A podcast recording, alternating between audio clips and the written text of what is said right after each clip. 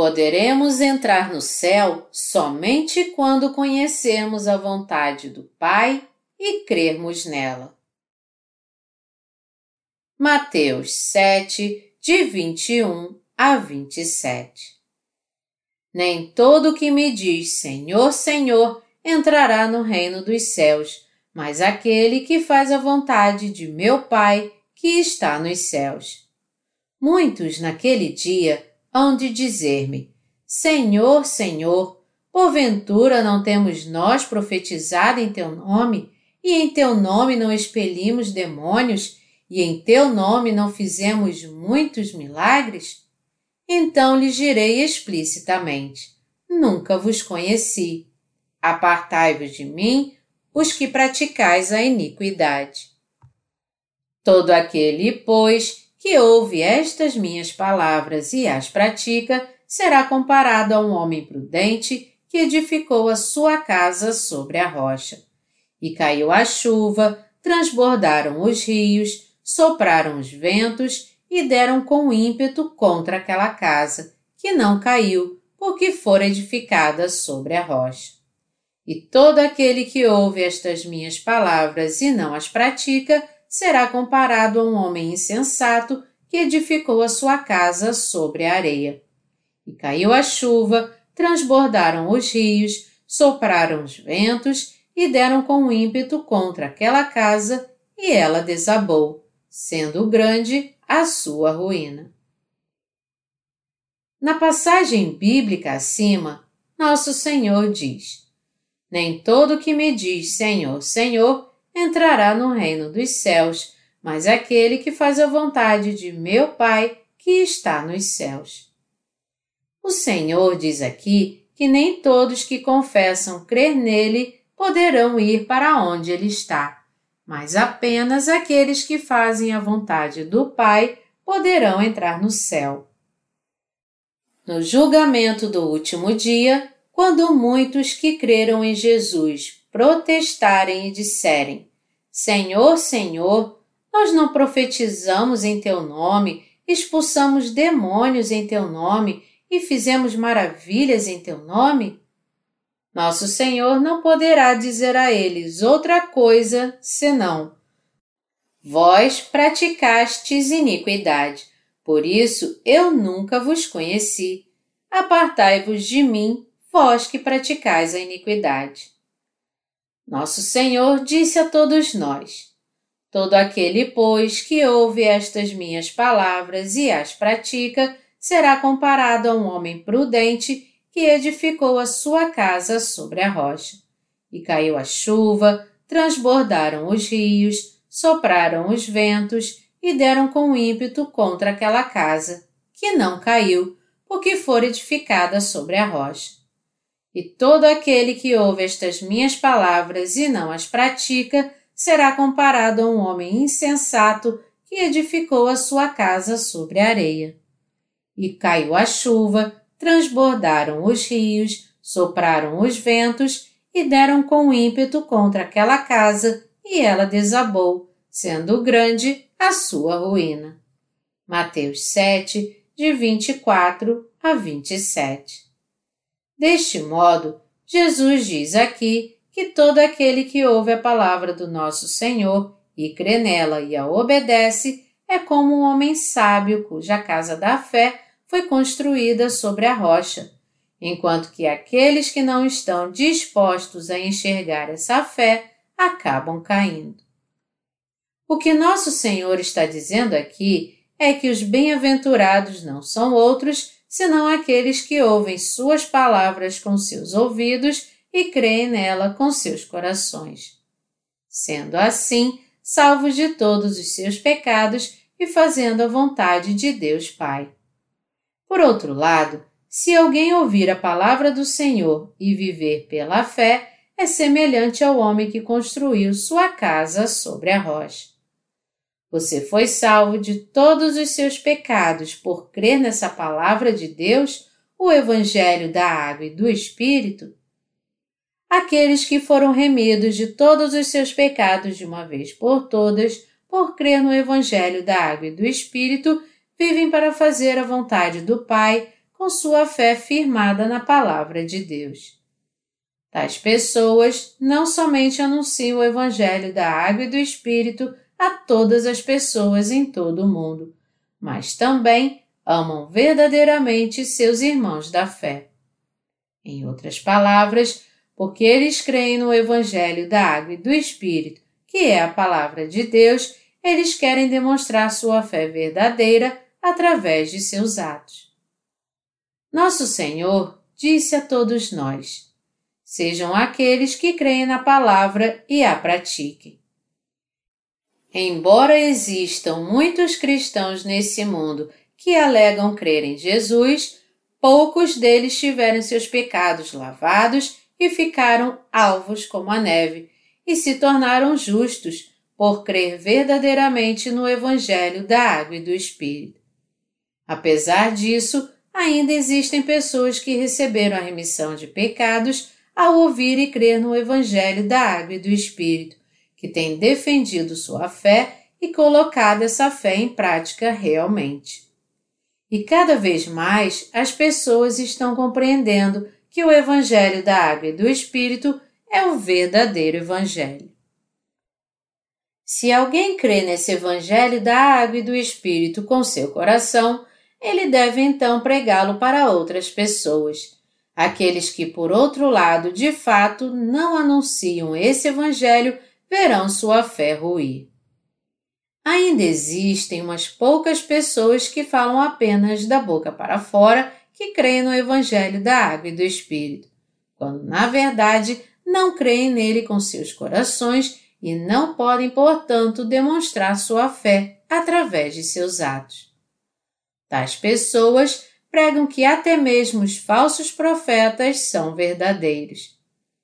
Eles não podem evitar de pregar assim porque não tem a fé que verdadeiramente crê no Evangelho da Água e do Espírito. Mas nós não podemos pregar outro Evangelho que não seja o Evangelho da Água e do Espírito, porque somente este é o verdadeiro Evangelho. Devemos crer no poder da água e do Espírito. Nosso Senhor disse: Nem todo que me diz Senhor, Senhor entrará no reino dos céus, mas aquele que faz a vontade de meu Pai que está nos céus. Em outras palavras, aqueles que realmente acreditam que o Evangelho da Água e do Espírito é o verdadeiro Evangelho dão testemunho dele a outras pessoas. Portanto, aqueles que não anunciam o Evangelho da Água e do Espírito aos outros não possuem em si nenhuma obra de justiça, muito menos fazem a vontade do Pai, e por isso serão rejeitados pelo Senhor. E no fim, acabarão tropeçando na sua própria fé. Pelo fato do pecado de tais pessoas permanecer em seus corações, todas elas continuam sendo pecadoras, mesmo que aleguem crer em Jesus. E por mais entusiástico que seja sua vida de fé, todas elas não passam de pecadoras.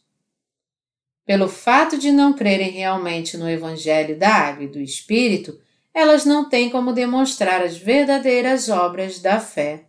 Portanto, não têm como evitar serem rejeitadas pelo Senhor no último dia. O que causa dor nos corações dos justos que foram remidos de todos os seus pecados. Seus corações doem quando eles veem algumas pessoas que até mesmo afirmam crer no Evangelho da Água e do Espírito, mas que na verdade não creem que apenas esse Evangelho é a verdade e não o pregam como tal. Por quê? Porque isso levanta sérias dúvidas quanto eles creem ou não de todo o coração no Evangelho como eles afirmam. Todos nós devemos conhecer e crer no Evangelho da Água e do Espírito como ele é. E para lembrá-lo mais uma vez do que nosso Senhor disse aqui, aqueles que não creem no poder do Evangelho da Água e do Espírito, isto é, aqueles que não fazem a vontade do Pai, nunca poderão entrar no céu. É por esse motivo que nosso Senhor então vai dizer: Apartai-vos de mim, os que praticais a iniquidade, para todos aqueles que declaram crer em Jesus como seu Salvador, mas não creem no Evangelho da Água e do Espírito, nem o anunciam. Se eles realmente crescem que o Evangelho da Água e do Espírito em sua totalidade é o verdadeiro Evangelho da Verdade, eles teriam pregado exatamente de acordo com o Evangelho da Verdade. A razão pela qual eles não creem nem pregam assim é porque eles não creem no Evangelho da Água e do Espírito como o eterno amor de Deus. Porque eles não creem realmente em Jesus conforme a palavra da salvação e sua lei da salvação, eles não possuem nenhuma obra que demonstre que eles têm vivido de acordo com a vontade do Pai. Eles podem até dizer: Nós não profetizamos no nome do Senhor, não expulsamos demônios em seu nome e não fizemos muitas maravilhas em seu nome? Mas no final, eles não terão crido no Evangelho da Água e do Espírito e terão realizado apenas falsos milagres. Nosso Senhor perguntará a essas pessoas que praticaram iniquidade ao invés de crer no Evangelho da Água e do Espírito: O que vocês fizeram por mim? Vocês realizaram sinais e maravilhas?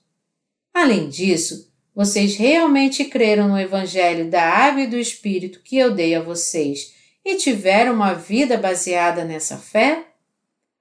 Vocês creram de fato que eu levei os pecados do mundo ao ser batizado por João, que eu derramei meu sangue por vocês na cruz, e nada além disso foi a verdadeira salvação que apagou todos os pecados do mundo? E vocês anunciaram isso aos outros? Vocês não fizeram nada disso e ainda assim quantas vezes praticaram iniquidade invocando meu nome? Eu sei muito bem que vocês, de uma maneira blasfema, realizaram falsos milagres em meu nome. Então, apartai-vos de mim. Não devemos ser enganados por mentirosos. Ao longo da Bíblia, Houve muitos que realizaram sinais e maravilhas em nome de Jesus. Nas igrejas dirigidas por essas pessoas, o objetivo principal dos seus cultos de adoração era somente a operação de milagres. Por que eles procuram tanto pelos sinais nessa hora, quando a palavra do Evangelho da Água e do Espírito deveria estar sendo pregada em detalhes e quando tudo que a congregação teria a fazer era apenas responder a ele com fé. O que temos que entender aqui é que são os possuídos por demônios que realizam esses falsos milagres. Aqueles que estão possuídos por espíritos malignos, em outras palavras, enganam seus seguidores, fingindo realizar sinais e maravilhas, confundindo assim suas mentes e até mesmo arrancando mais ofertas materiais deles. Estas são exatamente as obras dos servos de Satanás. Todos esses milagres não passam de um show de ilusionismo. É por isso que Jesus falou que quando tais pessoas disserem a ele: Nós não expulsamos demônios em teu nome, ele então dirá a eles que nunca os conheceu. E no último dia o Senhor irá expulsar todos aqueles que tiverem pecado, sem nenhuma exceção. Os demônios não podem ser vistos pelos olhos dos que nasceram de novo. Mas aqueles que não nasceram de novo podem ouvir os demônios e ver as suas imagens. Isto acontece porque existe pecado em seus corações. No coração dessas pessoas pecadoras os espíritos malignos podem entrar e operar livremente. Assim, os endemoniados podem facilmente se comunicar com os demônios. São naqueles que estão com seus pecados intactos que os demônios operam e dão frutos malignos. O que as pessoas devem fazer realmente, ao invés de ir atrás de milagres, é crer que Jesus levou sobre si todos os seus pecados ao ser batizado por João, e que ele suportou a condenação por causa dos seus pecados, derramando seu próprio sangue na cruz. Longe de participar das obras dos demônios, devemos crer no Evangelho da Água e do Espírito e dedicar todos os nossos esforços para anunciá-lo. Porque Jesus levou sobre si os pecados do mundo ao ser batizado por João Batista e suportou a condenação do pecado na cruz, fomos salvos de todos os nossos pecados e nos tornamos justos pela fé. Uma vez que o Senhor lavou todos os nossos pecados com o Evangelho da Água e do Espírito, aqueles que creem nele são completamente limpos, e por esse motivo os espíritos malignos não podem jamais habitar em seus corações. Nos crentes do Evangelho da Água e do Espírito não há de maneira alguma obra de Satanás. É por isso que nosso Senhor disse: Aquele que faz a vontade de meu Pai Celestial é que entrará no reino dos céus. O que devemos considerar aqui é o que significa exatamente a vontade do Pai. A vontade do Pai é que sejamos salvos por crermos no Evangelho da Água e do Espírito. Jesus Cristo, nosso Salvador, apagou todos os nossos pecados ao ser batizado por João Batista e ter sido crucificado até morrer na cruz. Essa é a própria fé que crê de acordo com a vontade do Pai. Nosso Deus e Pai lavou todos os nossos pecados, em outras palavras, ele nos enviou seu Filho, fazendo assim com que ele aceitasse os pecados do mundo ao ser batizado e derramasse seu sangue na cruz. Quando cremos nessa verdade, nós podemos ser lavados de todos os nossos pecados e entrar no reino eterno de Deus para viver em felicidade para sempre. O Senhor nos salvou dos nossos pecados com o Evangelho da Água e do Espírito. Para nós que cremos em Jesus como nosso Salvador através do Evangelho da Água e do Espírito, isto nada mais é do que crer segundo a vontade de Deus Pai e fazer a sua vontade. Mas ainda existem muitos que, por sua incapacidade em crer dessa maneira, não podem escapar dos seus pecados mesmo que creiam em Jesus como seu Salvador, e serão então rejeitados e destruídos por causa dos seus pecados no final. Eles serão rejeitados, em outras palavras, porque até o fim não crerão no Evangelho da Água e do Espírito como sendo a verdade. Porque eles não creem nesse Evangelho da Água e do Espírito e são assim incapazes de fazer a vontade de Deus pela fé, quando o último dia chegar, a fé que eles tiveram segundo seus próprios pensamentos irá ruir e fenecer. É porque as pessoas não creem no Evangelho da Água e do Espírito que elas serão rejeitadas por ele no último dia.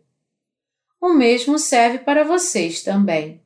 Se vocês rejeitaram o Evangelho da Água e do Espírito agora, vocês serão então rejeitados pelo Senhor mais tarde. Nosso Senhor disse que os anjos virão na consumação do século e separarão os maus dentre os justos e os lançarão na fornalha de fogo. Mateus 13, de 49 a 50. Amados irmãos, quem são os maus dentre os justos. Nosso Senhor nos disse clara e explicitamente que foi com o Evangelho da Água e do Espírito que ele nos salvou dos nossos pecados. Mas apesar disso, ainda existem aqueles que não creem nesse Evangelho, que estão não somente envolvidos com o mundo, mas até mesmo tomam partido dele.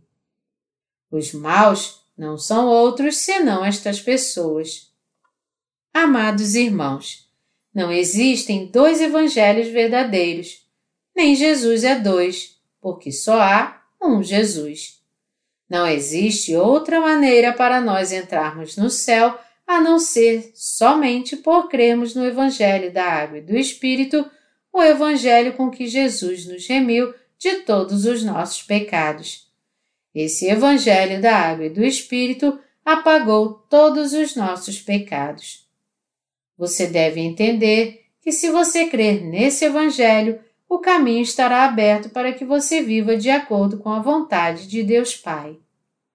O Evangelho da Água e do Espírito fará com que você realmente compreenda qual é de fato a vontade do Pai.